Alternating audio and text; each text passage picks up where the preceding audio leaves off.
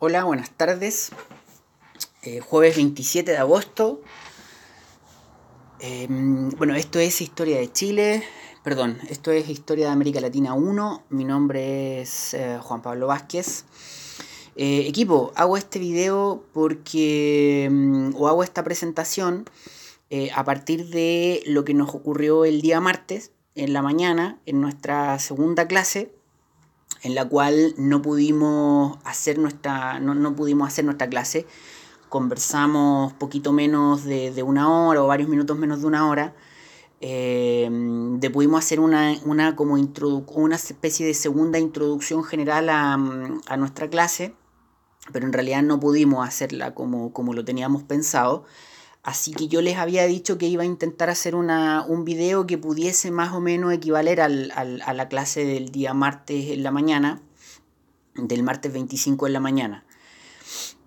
Así que bueno, acá estamos. Vamos a intentar eh, plantear algunas cosas de las que quería que conversáramos, pero de todas formas el grueso de, de la clase del día martes eh, pasado, que no pudimos hacerla, vamos a hacer el, el próximo martes. Este, mm, este video lo voy a grabar acá mm, en el, Teams. Va a quedar registrado en la unidad 1 eh, como una suerte de riesgo. Porque, bueno, les cuento mm, que, lo que nos pasó el día martes, eh, como le había dicho ese día, yo, iba a intentar eh, preguntar o por lo menos empezar a buscar una especie de solución definitiva a la situación. Y bueno, lo que me decían del, de la unidad de la universidad que está encargada de ver esos temas era que durante esta semana hay una suerte de falla global y a muchas, en muchas asignaturas les ocurrió una situación relativamente similar. Eh, incluso muchas clases que se tenían que haber grabado no se grabaron. Entonces, eh, eh, bueno, esperemos que efectivamente lo que pasó esta semana haya sido eso. Como yo les decía ese día, nosotros, yo durante el primer semestre no tuve este problema Así que, así que imagino, y también en, en, en, el lugar donde yo vivo, en, mi casa se hacen muchas clases en línea también, entonces no, no suele haber este problema.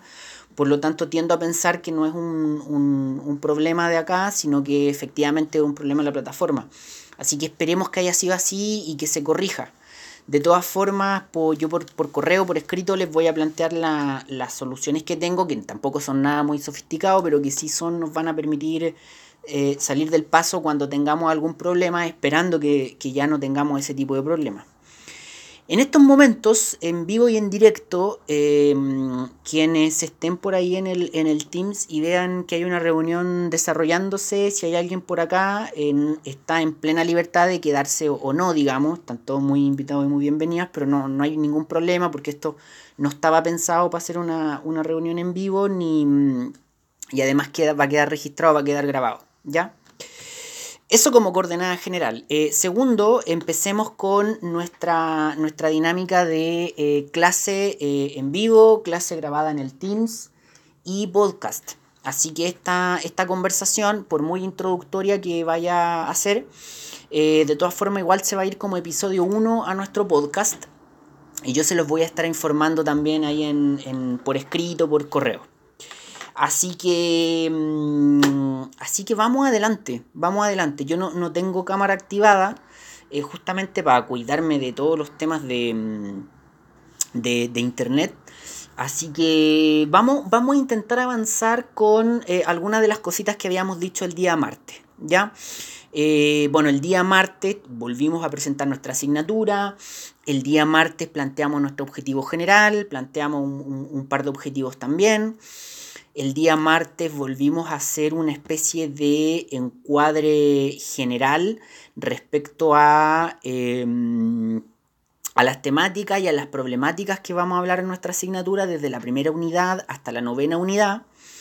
Y el día martes también eh, establecíamos una suerte de discusión, debate, conversación en la medida de lo posible, en la medida en que nos podíamos escuchar respecto a, la historia, ¿no? Porque bueno, este es un curso de Historia de América Latina 1, entonces de alguna forma también teníamos que o tenemos que intentar estar... Em, convencidos entre nosotros respecto a, em, a para qué todo esto, ¿no? ¿Para qué tener un curso de historia? ¿Para qué estar un semestre estudiando historia, de qué nos serviría, ¿no? de qué nos sirve estudiar el, estas materias, estudiar estas cuestiones, de qué le sirve a un cientista político e internacionalista o a una cientista política e internacionalista tener un, curso de historia. Y en la conversación salieron varias observaciones interesantes, eh, digamos como para dar algún tipo de respuesta, como para dar alguna, algún, algunos elementos ahí como para debatirlo. Eh, bueno, ¿para qué un, curso de historia? Por ahí alguien decía es, clave o es bien clave en, una carrera como ciencia política y relaciones internacionales. De alguna forma, la, yo, tenía un profe que decía la, la historia es como el laboratorio en, las relaciones internacionales. Eh, paréntesis, yo espero que el, audio no esté fallando y también espero que eh, la presentación se esté proyectando. ¿no? es como fundamental que eso pase y uno de los problemas de hacer eh, este tipo de ejercicio eh, donde no hay retroalimentación es que no les puedo preguntar si me están escuchando, pero, pero espero que el audio esté funcionando y que la presentación se esté proyectando. Eh, y bueno, yo ahí como para ponerle un poco de onda también decía que, que mm, ahí los personajes que estamos viendo, estudiar historia tiene mucho que ver con, con la labor que, que ocupan y em, que desarrollan estos personajes que estamos viendo. De alguna forma, así como los detectives tienen que interrogar eh, testigos y sospechosos para poder responder preguntas que les permitan resolver casos, eh, o bien los doctores que hacen diagnósticos tienen que interrogar a sus pacientes eh, para poder responder preguntas y resolver la, mm, los diagnósticos y proponer y plantear diagnósticos para las enfermedades raras. En historia o, o en, el, en los estudios de la realidad social, en el amplio campo de los estudios sociopolíticos, en, el amplio campo de los estudios en torno al cambio social, eh, como decía Fernand Brodel, eh, es bastante importante y a veces es necesario interrogar a la historia para poder entender la realidad presente. ¿no? Interrogar a la historia para poder entender la realidad presente y proyectar el futuro, para poder entender la realidad. Para poder entender qué está pasando, de alguna forma hay que hacer un interrogatorio bien potente hacia lo que nos ha pasado, ¿no? Em, por eso era importante la, imagen aquí de estos dos personajes. ¿No? Interrogar a la historia para entender la realidad presente eh, y de alguna forma proyectar el futuro. Y aquí, bueno, ese día, nosotros antes de, que se nos cerrara el, telón, digamos, cuando preferimos ya dar el, pitazo final porque, porque no nos estábamos escuchando, eh, alcanzamos a establecer algunos ejemplos. Yo generalmente en esta dinámica planteo cosas como que, em, como que em, es, muy difícil, por ejemplo, mm, entender la lucha de género hoy día si no entiendo los siglos y siglos de rol subalterno que el, institucional y culturalmente eh, la sociedad occidental le, asignó, le ha asignado y le sigue asignando a la mujer. Eh, no entiendo la lucha de género hoy día si no entiendo eso. ¿No? No, entiendo lo que está pasando hoy día si no entiendo lo que ha pasado todos estos siglos. No, entiendo esa rabia acumulada si no entiendo lo que ha pasado todo este tiempo. Em, eh, por ahí en, clase alguien daba varias, varios ejemplos, digamos, de este tipo. Eh, em, por ejemplo, ¿no? otras cosas interesantes, no, no, ustedes saben que Bolivia es un país, por ejemplo, que hasta el gobierno de Evo Morales tenía una, estadística bien rara y era que habían habido más presidentes que años de independencia. ¿no? Si uno sumaba todos los presidentes de Bolivia, eh, con los golpes de Estado, la, la, digamos, las rebeliones, la revuelta, las guerras civiles entre medios, si uno sumaba todos los periodos, aunque hubiesen sido presidentes durante meses, si uno suma, todos esos presidentes, eh, te da más presidentes que años de independencia, o sea, más de un presidente por año. Entonces, e, esa inestabilidad política, esa inestabilidad institucional, es muy difícil de entender si yo no entiendo el, origen de la Bolivia republicana si no entiendo cómo eh, se desarma eh, todo un circuito, todo un, un sistema histórico, cultural institucional eh, que existía en ese lugar antes de la llegada de los españoles, eh, y si yo no entiendo cómo, se termina montando un país eh, sobre diferentes culturas, ¿no? Es decir, esa inestabilidad tiene una explicación y esa explicación está en la historia.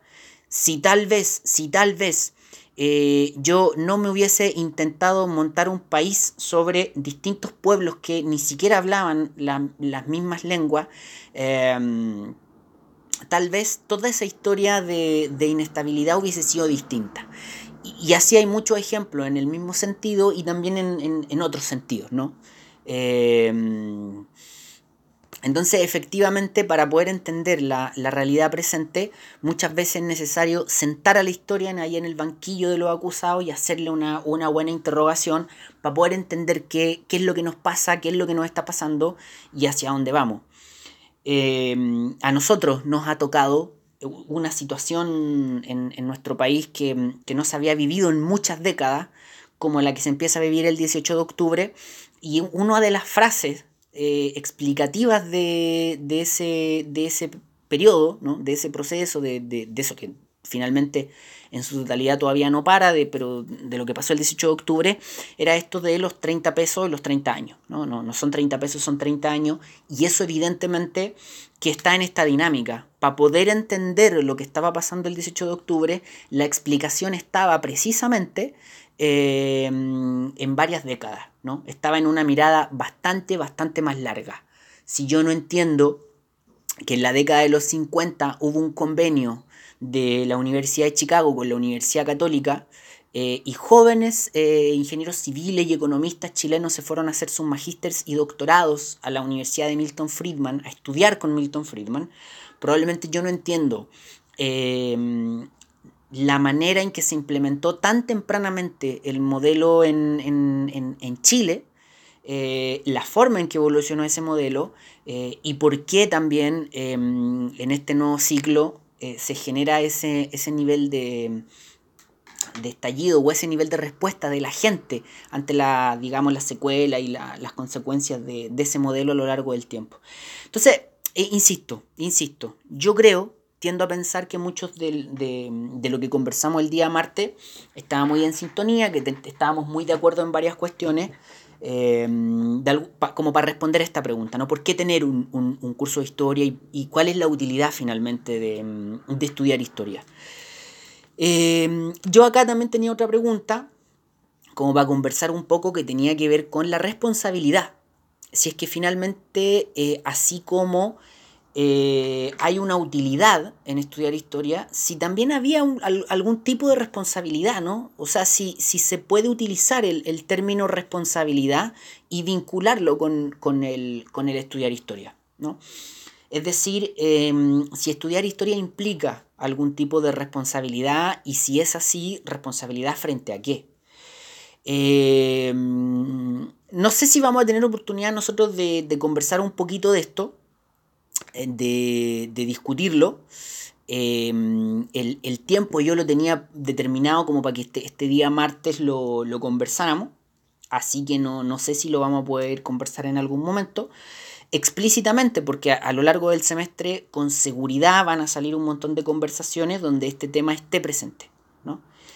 Pero, pero bueno, la pregunta que, que les hago, si hay una responsabilidad de por medio, tiene mucho que ver con eh, una, dos fenómenos que, por ejemplo, se dan muy fuertemente en Chile, o, dos o tres fenómenos que se dan muy, muy fuertemente en Chile, pero que tienen algún tipo de vinculación.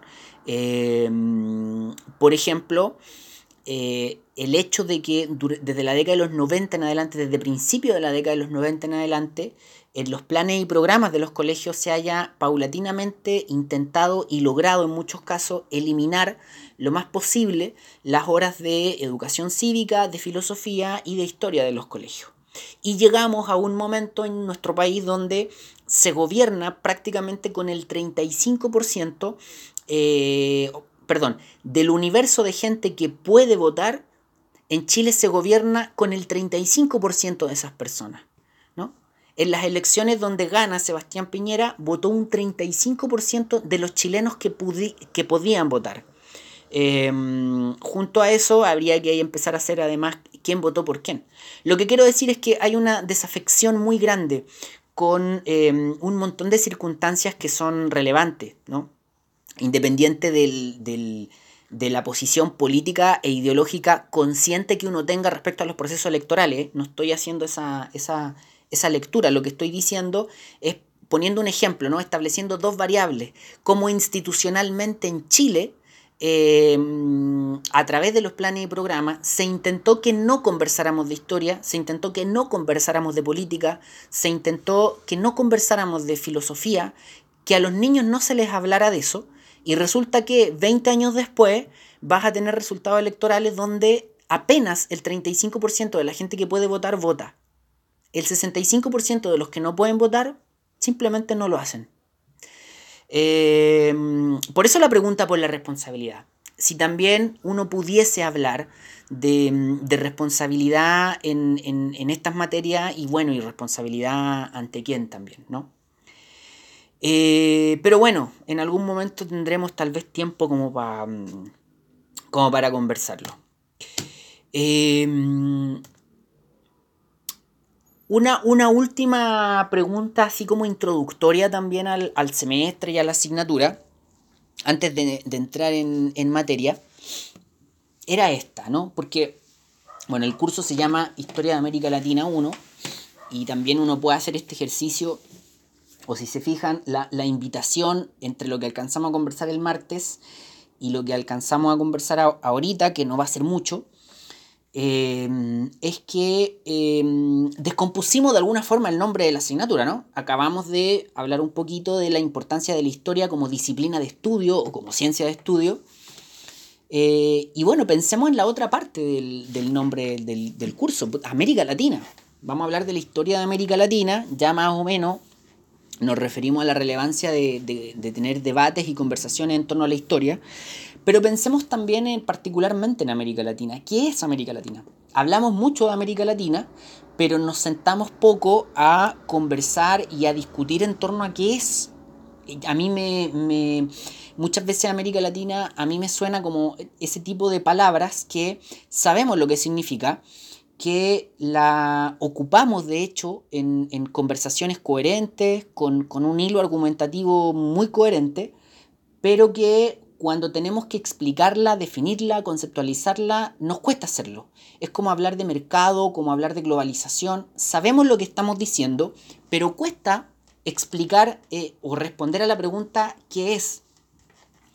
Eh, y esa es la pregunta que, yo planteo, ¿no? ¿Qué, es América Latina? Cuando hablamos de América Latina, ¿de qué estamos hablando? Y, y muy en concreto, ¿no? Sabemos que Chile pertenece a América Latina, pero ¿cómo definiríamos América Latina? ¿A qué nos estamos refiriendo? Sabemos que nosotros somos latinoamericanos, por ejemplo, ¿no? Em, sabemos que los personajes que, estamos viendo ahí en, pantalla, en la presentación, eh, son eh, latinoamericanos también, ¿no? Em, sabemos que han ocupado una parte importante de nuestra historia reciente, ¿no? Sabemos que las dictaduras militares en América Latina ocupan una parte importante eh, para nosotros, en, nuestra historia reciente, em, para muchos de los que estuvieron vinculados, incluso en sus historias personales, y em, para el resto del mundo ocupa también una parte importante eh, de identificación, ¿no? de identidad. se vincula muchas veces a América Latina con algunas dictaduras militares. Em, probablemente hasta, la, hasta los 2000 hasta antes del terremoto del 2010, uno de los elementos con que una persona común y corriente, por ejemplo en Europa o en Asia, podía identificar a Chile, además de elementos como, los vinos, como, los deportistas de alto rendimiento, eran precisamente la dictadura de Pinochet. ¿no? Pinochet como un personaje muy reconocible mundialmente, eh, y bueno, también Allende. Em, o, todo ese proceso, digamos. Em, ahí la imagen que vemos también, es, eso es América Latina, ¿no? Personajes muy relevantes de, nuestra historia. Esto, esto es la, mm, el, problema de estar en reuniones de este tipo. Em, que aquí me, encantaría preguntarles que si más o menos se ubican con, con quién estamos viendo, de qué estamos hablando acá.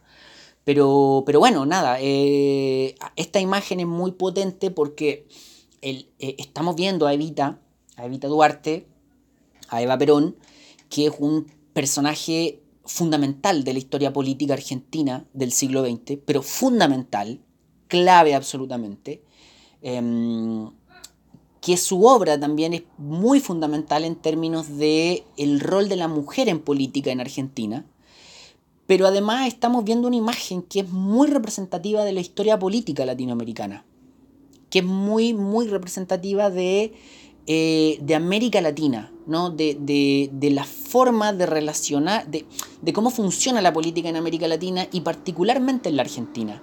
Tal vez para nosotros, chilenos, con, con una forma de relacionamiento político más frío, menos desde las emociones, eh, menos desde los sentimientos, eh, la imagen, claro, de repente está más lejos de nuestra realidad política. Pero esta imagen es de una política muy, muy apasionada, de una política muy de los sentimientos, de una política muy desde los afectos.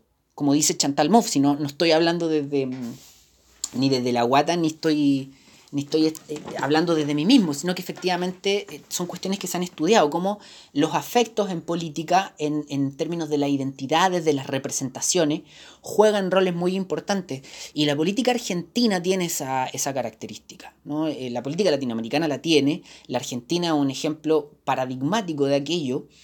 Creo que alguien lo mencionaba el día Marte, ¿no? la capacidad de la generación de caudillos en América Latina la capacidad de los liderazgos políticos en América Latina es, asombrosa y en el caso argentino es pero eh, representativo completamente, es el epítome de aquello, ¿no? Eh, la figura de Perón, la figura de Evita, actualmente la, figura de, los Kirchner, por ejemplo, una cosa muy desde los afectos, muy desde el, incluso desde el psicoanálisis se, puede abordar eso.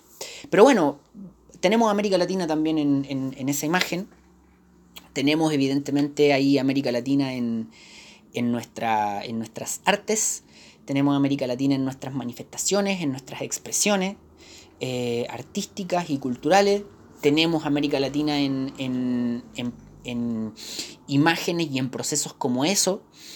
Eh, nosotros, bueno, nuestro curso nos pide que, el programa a nosotros, para nuestro curso nos pide que conversemos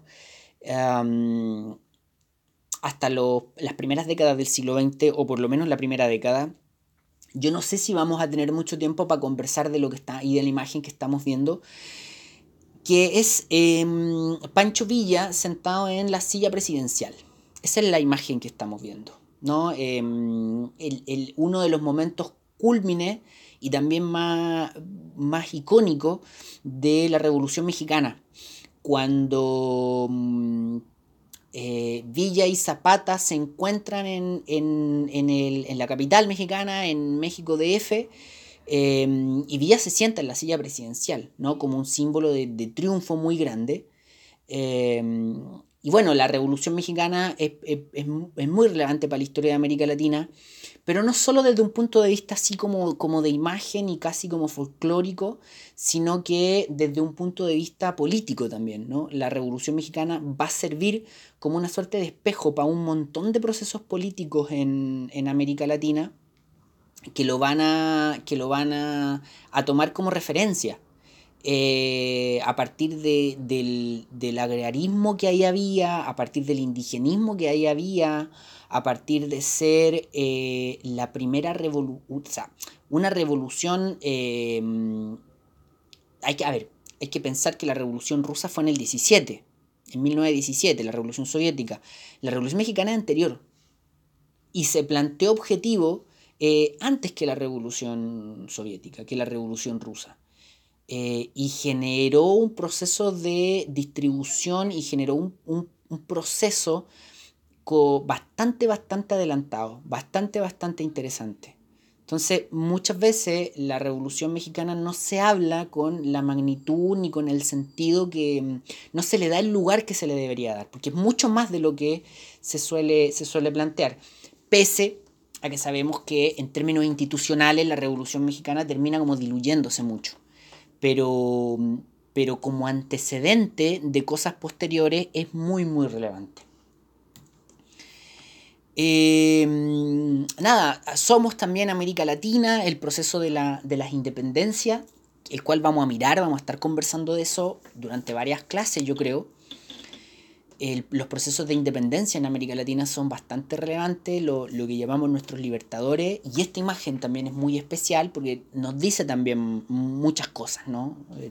La, imagen de esa mujer eh, en primera plana y los libertadores más hacia atrás también implica un, un montón de cosas relevantes que ojalá que tengamos tiempo de, de conversar durante, la, durante el semestre, durante la asignatura. Em, somos América Latina también, para mí em, una cuestión que eh, no puede faltar en, en, nuestro continente en ningún viaje es la mirada al, a nuestra cultura popular y en ese aspecto la mirada a la gastronomía así pero fundamental, clave de lo que somos eh, cómo se come en cada lugar del mundo eh, es una de las primeras preguntas que uno quiere responder cuando viaja. Eh, y aunque suene raro decirlo, porque uno no, anda pensando en eso, la actividad multicultural que nosotros hacemos más veces en nuestra vida es comer. Es comer. lo hacemos varias veces al día.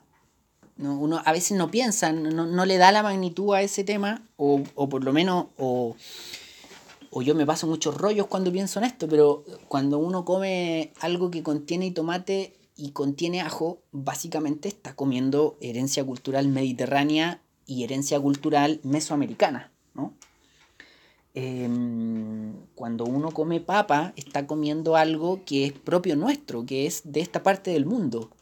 Un tubérculo que es eh, es de acá y que además salvó muchísimas, muchísimas vidas cuando el hambre era un problema muy serio en Europa.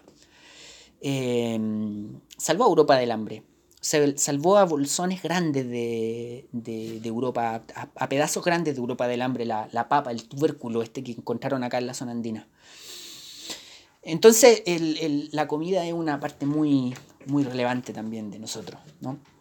Eh, nada, somos América Latina, somos la imagen que vemos, somos eh, el despertar del género, eh, somos la, marcha del 8 de marzo más grande que hubo, parece que en el mundo. y acá una imagen bien curiosa, ¿no? una imagen bien, bien especial de, de una... yo, no, bueno, insisto, eh, las clases de este tipo tienen este problema, que dan como ganas de conversar y no, se puede, no, hay nadie escuchándome en vivo ni que pudiese contestarme, pero si estuviésemos acá me, gustaría que alguien me explicara la imagen, si alguien más o menos la, ubica, la había visto antes, es una imagen bien, bien famosa. Em, en, Nicaragua, en, la época de máxima convulsión, con, con las guerrillas, eh, hay muchas imágenes de mujeres guerrilleras. Se, acostumbraba a utilizar esas imágenes de las mujeres guerrilleras y... Em, pero esta imagen de la mujer guerrillera, eh, además amamantando a su bebé, es, muy notable, es, bien increíble, es, muy potente, es muy fuerte y es una imagen real además.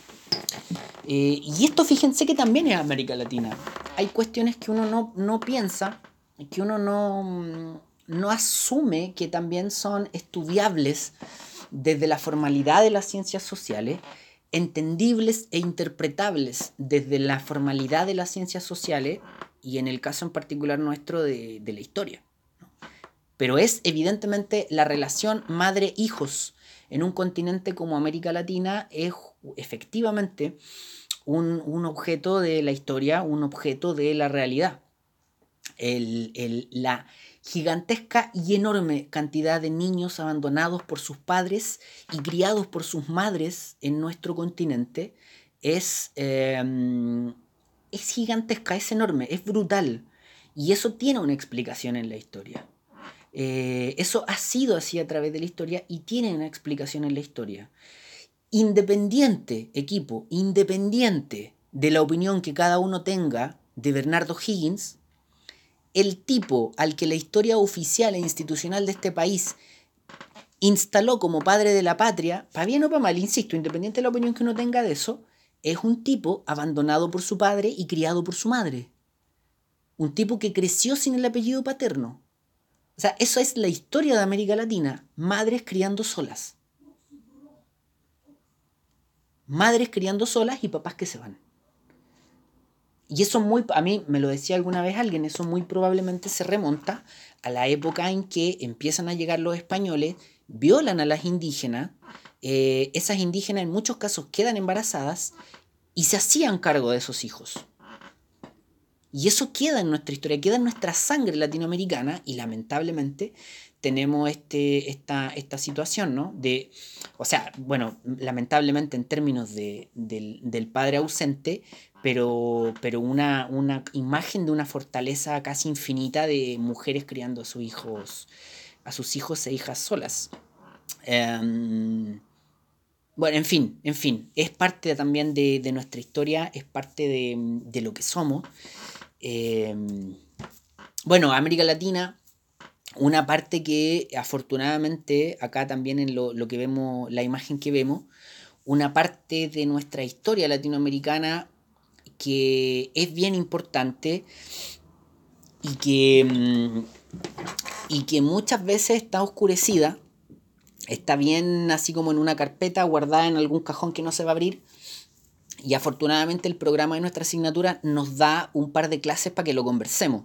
Nosotros lo debimos haber, haber empezado a conversar el martes y terminado de conversar el próximo martes y lo vamos a... Lo, bueno, lo vamos a conversar hoy día y, lo vamos a, volver a conversar el, martes. Eh, que es la situación de los pueblos, como se dice, ¿no? los pueblos originarios del continente, los pueblos indígenas del continente, o sea, quienes habitaban este continente eh, antes que, mm, que llegaran los, los, los españoles. ¿no? Eh, antes que llegaran los, los españoles. Eh, Diego, ¿cómo estás? Eh, bienvenido. Eh, no, solamente. Ahí, ahí se nos fue Diego, sí. Eh, nada, voy, por si, por si alguien se va, se va incorporando, insisto en, en, algo que había planteado al principio. Estoy haciendo esta, esta grabación a partir de lo que nos ocurrió el día martes. Y el día martes yo le había planteado que iba a grabar una, un, un video que más o menos equivale, eh, como, en, como, en, equivalencia a la clase del martes, así como una recuperación de la clase que no hicimos el martes. Así que esto va a quedar acá, va a quedar grabado, no, no es necesario que, que, ingresen a la reunión, o si alguien ve la reunión, ingresa a ver qué está pasando y eh, no, no, es necesario que se quede, digamos, el video va a quedar acá alojado, así que no, no hay ningún problema con eso.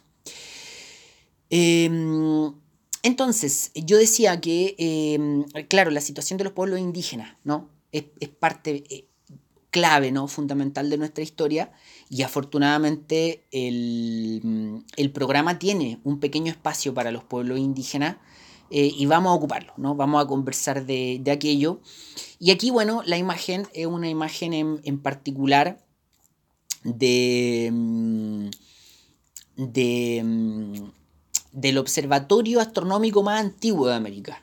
Y ese observatorio astronómico más antiguo de América está en, un lugar del Perú que se llama Chanquillo, em, o, digamos el observatorio se llamaba Chanquillo, que fue eso, ¿no? Un, centro tanto ritual como de administración, cívico, digamos, defensivo incluso, pero también donde se, se puso, digamos, se instaló un observatorio astronómico que hasta donde alcanzan las investigaciones arqueológicas es el más antiguo de este continente.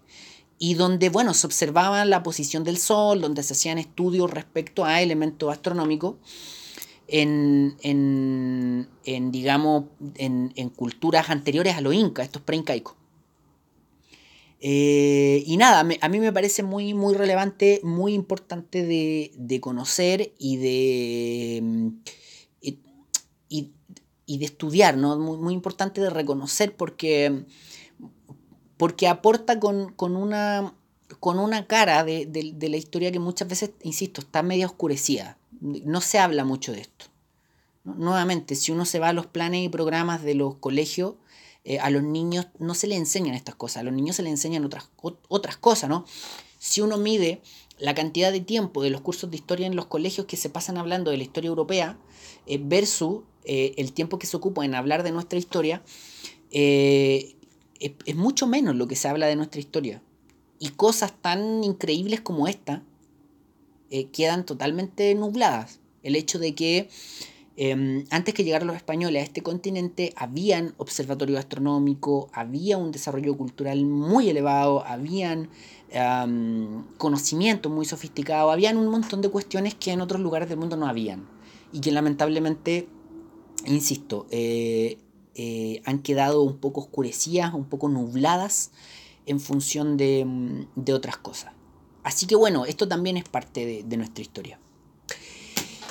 Equipo, entonces, eh, ¿todo esto para qué? Eh, ¿Qué es América Latina?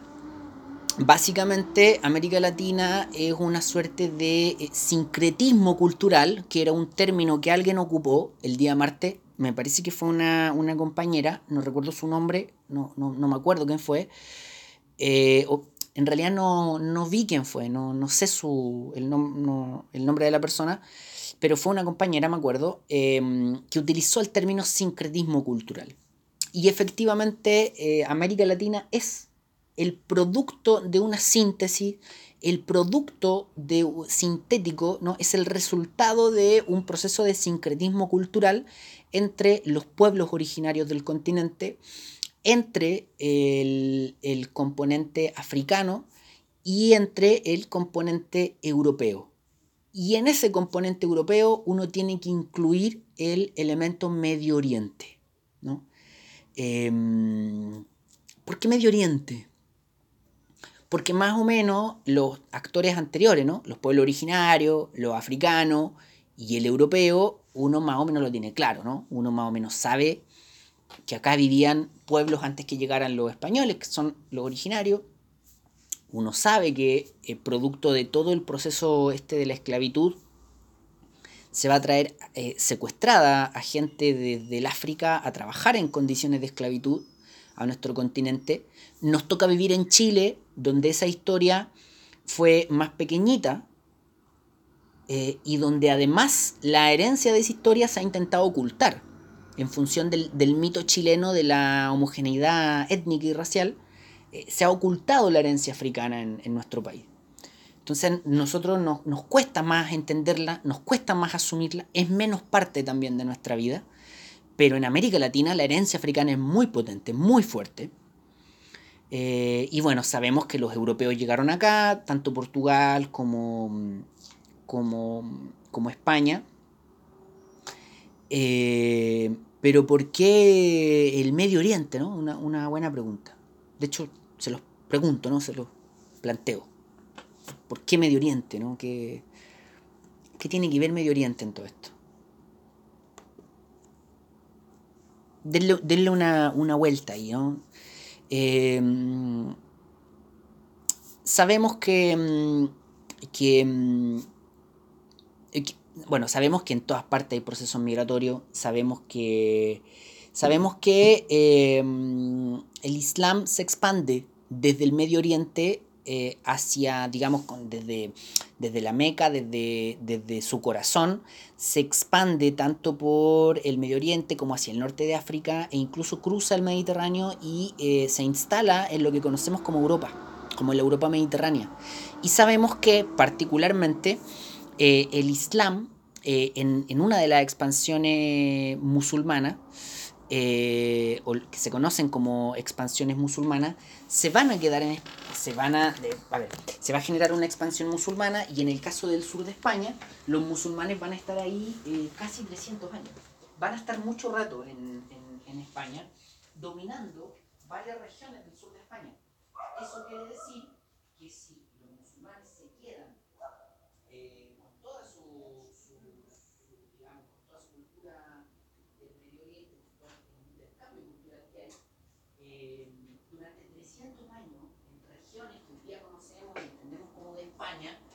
Entonces, además de. No es que se hayan. No es que se hayan quedado ahí y después se hayan ido nomás. Sino que. Claro, España se la reconquista, vuelven a ocupar jurídicamente, políticamente el territorio, pero toda la cultura de esos 300 años, toda la herencia, toda la sangre, toda la mezcla, toda la arquitectura, perdón que estoy enchufando mi computador, se queda en ese lugar. Eh, todo el color de piel, todas las narices, todas las ojeras, se quedan en ese lugar. Eh, y el sur de España es un lugar muy árabe. El sur de España es un lugar con una herencia y con una presencia árabe muy, muy potente. Y en un porcentaje súper importante, quienes vienen hacer la conquista, quienes vienen a, a, ocupar este continente, a ser como la mano de obra de la conquista, son efectivamente españoles del sur. En muchos casos, gente de, mm, bueno, de Andalucía, por ejemplo, que vienen para acá y desarrollan esa, así como materialmente, son como la mano de obra del proceso de conquista. Entonces, esa herencia eh, eh, del Medio Oriente venía en la sangre de esos españoles y a través de esa sangre se nos traspasa y se nos queda a nosotros. Yo me imagino que muchos de ustedes eh, tienen amigos, tienen primos, tienen ahí algún conocido, tienen profes de Historia de América Latina 1 con con así como con ojeras, con, hombres con entradas en, la cabeza, en el pelo, que, así como con narices media raras. Y uno dice, ¿de dónde sacó esta cara este gallo? Bueno, y con apellidos españoles. Yo dice, ¿de dónde sacó esta cara este gallo? Bueno, hay una, una presencia así como bien árabe, incluso también media judía, que está en, nuestras caras, ¿no? en nuestros genes, y que, no, y que no sabemos bien de dónde viene. Bueno, va más o menos por ahí. Así que eso en América Latina, una suerte de sincretismo cultural entre muchos pueblos, entre muchos orígenes, y los más notorios son estos cuatro. Equipo, cuando hablamos de América Latina, estamos hablando de esa parte de América, del continente americano, em, con una profunda influencia de la cultura latina, ¿no? América Latina por lo latino. Eh, ¿Y por qué lo latino?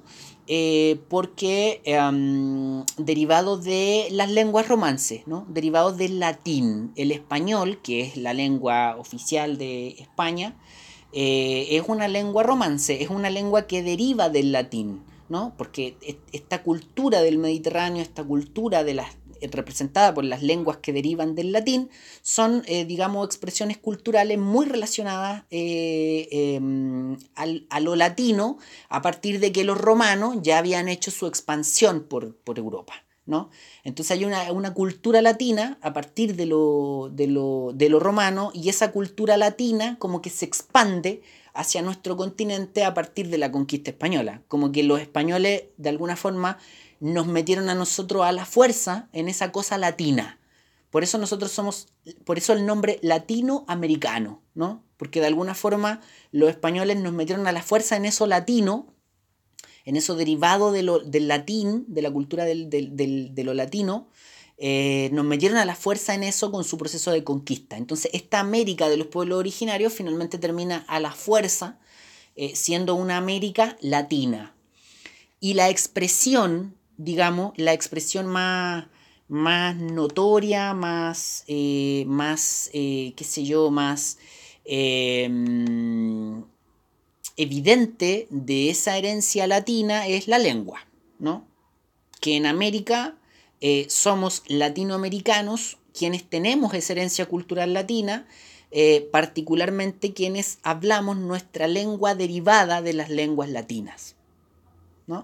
Eh, nosotros hablamos el español, eh, los brasileños hablan el portugués, en algunos poquitos lugares se habla el francés, eh, ¿no? americanos con una herencia cultural latina. Sabemos que no escogimos el nombre América, tampoco escogimos ya ser latinos, pero bueno, es lo que es, la explicación, digamos, es la explicación.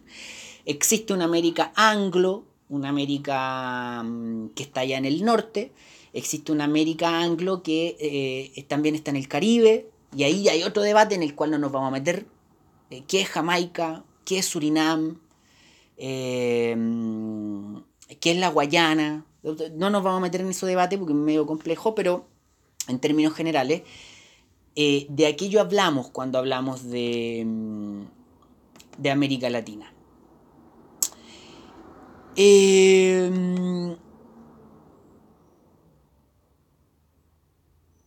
Un segundo.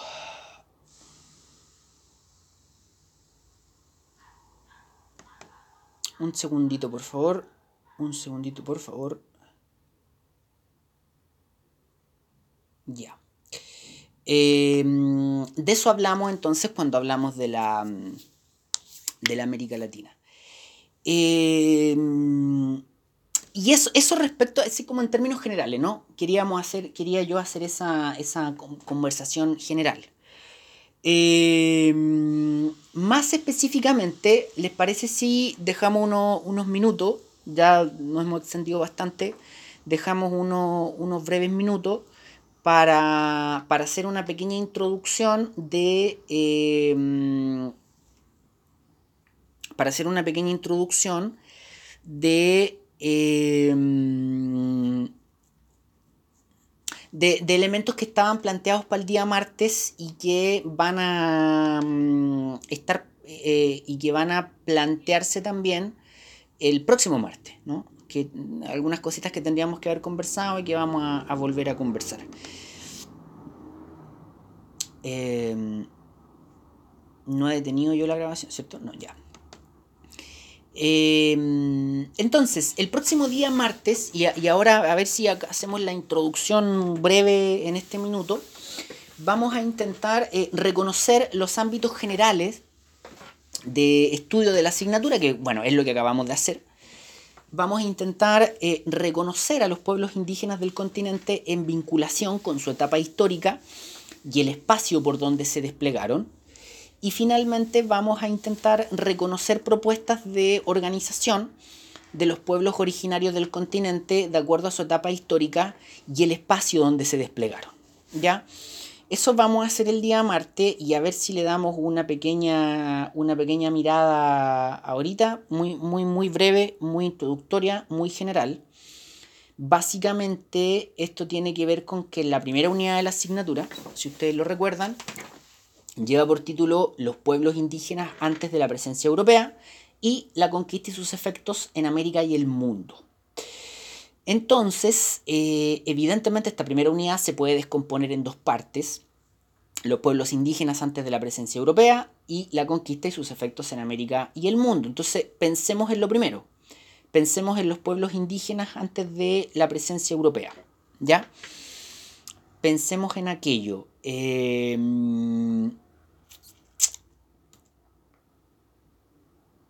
mm, ya, esto va, a ser un poco de golpe, pero, pero hagamos solo la, introducción y lo dejamos ahí planteado para, desarrollarlo bien el día martes. Eh, si, pensamos en, los pueblos indígenas antes de la presencia europea, si pensamos en los pueblos indígenas antes de la presencia europea, eh, bueno, primero son muchos siglos, es mucho tiempo, son muchos pueblos, es difícil que podamos, en, las poquitas clases que tenemos, poder hacer como un, orden así como tan profundo, tan acabado, ¿no? tan cualitativo. Pero sí podemos eh, tomar ahí prestado de varios eh, eh, estudiosos del tema algunas propuestas de organización, ¿no? algunas propuestas de clasificaciones o de organización o unas propuestas esquemáticas como para entender esto. Entonces Luis Vitale, el viejo Vitale, que era un, historiador chileno, argentino-chileno, nos planteaba que uno podía tomar la historia de los pueblos originarios de, América, los pueblos indígenas de nuestro continente, y plantear cuatro grandes etapas. Cuatro grandes etapas desde el año 40.000 antes de nuestra era, o sea, antes del año cero, y el año 15. Año 15, importante porque en 1492 llega Colón, entonces inevitablemente un punto de corte. La llegada de los españoles es un punto de corte. Entonces, Lucho Vitale nos va a decir hay cuatro grandes etapas, desde el año 40.000 antes de nuestra era hasta el siglo XV. Nos va a decir que más o menos desde el año 40.000 antes de nuestra era al 5.000 antes de nuestra era podríamos hablar de pueblos cazadores y recolectores. Principalmente lo que habitaba el continente eran pueblos de cazadores y recolectores. una segunda gran etapa, más o menos, entre el 5000 antes de nuestra era y el 1000 antes de nuestra era, antes del año cero, digamos. Y aquí los pueblos del continente, digo, no todos, ¿eh? no, no una cuestión homogénea, sino que se empieza a notar que hay pueblos que de alguna forma superan esa etapa de cazadores y recolectores y entran en una etapa de agroalfareros y minero metalúrgico.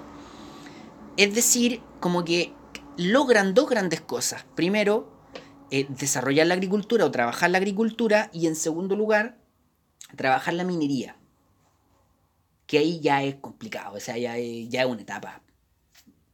Son hartas cosas, ¿no? Eh, entre recolectar y cazar animales y recolectar, digamos, frutas, semillas, cosas así, a derechamente entender que, hay unas cosas duras que están ahí, que si las someto a cierto nivel de calor, eso se derrite y le puedo dar la forma que yo quiera, hay una, un, paso bastante grande, ¿no?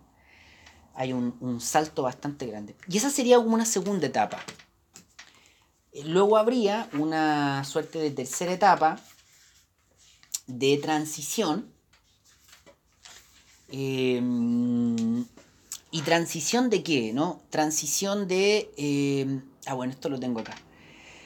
Una transición de, de un comunitarismo agroalfarero em, a las primeras desigualdades sociales. O sea que más o menos entre el primer milenio, ¿no? más o menos en torno al año cero, por ahí, desde el 1000 antes del año cero hasta el siglo XIV, eh, se avanza a una etapa en la cual se empiezan a notar las primeras desigualdades sociales. Porque en la etapa anterior las desigualdades sociales no están presentes. Eh, se trata de pueblos comunitarios o pueblos comunitaristas, si se quiere, ¿no? donde la producción y la distribución es comunitaria. Sin embargo, en, más o menos por ahí por el primer milenio se ve esta transición desde un comunitarismo hacia desigualdades sociales y estructuras de poder ya centralizadas. O sea, una organización social más compleja donde la jerarquización está institucionalmente presente y donde se notan estas desigualdades sociales. Y en cuarto lugar, y en cuarto lugar, Em, una suerte de em, lo que Lucho Vitale llama formación comunal tributaria. Formación comunal tributaria donde se notan eh, formaciones ya bastante más complejas em, que no abandonan del todo la formación comunal, que no abandonan del todo el comunitarismo, pero que ya su estructura social contiene la desigualdad social y también, por ejemplo, se establecen elementos tributarios, o sea, se, hay una... Mm, hay un sometimiento a distintos pueblos a un sistema que es jerárquico y que además es, tributario. Eh, y eso dura hasta la llegada de los españoles. Entonces, como para que le pongamos nombre y apellido a esto, eh, lo de los cazadores recolectores como que se entiende bien, ¿no? Por ejemplo, los mapuches estarían en esta, entre la segunda y la tercera etapa. Y los incas y los aztecas estarían en la última etapa de formación comunal tributaria. A eso me, a eso me refiero. Entonces, en el despliegue, digamos, a lo largo de todos estos siglos, se podrían identificar todas estas etapas. Ahora, estas etapas no son simultáneas. O sea, me refiero, no tienen un punto, un punto de corte en específico. No es que desde el 40.000 hasta el 5.000 antes del año cero todos fuesen cazadores recolectores eh, y después en el, en el siglo XV todos hayan sido formación comunal tributaria. No, no. Eh, pero más o menos esas son las tendencias, ¿no? Ese es como el, esquemáticamente uno lo podría entender así.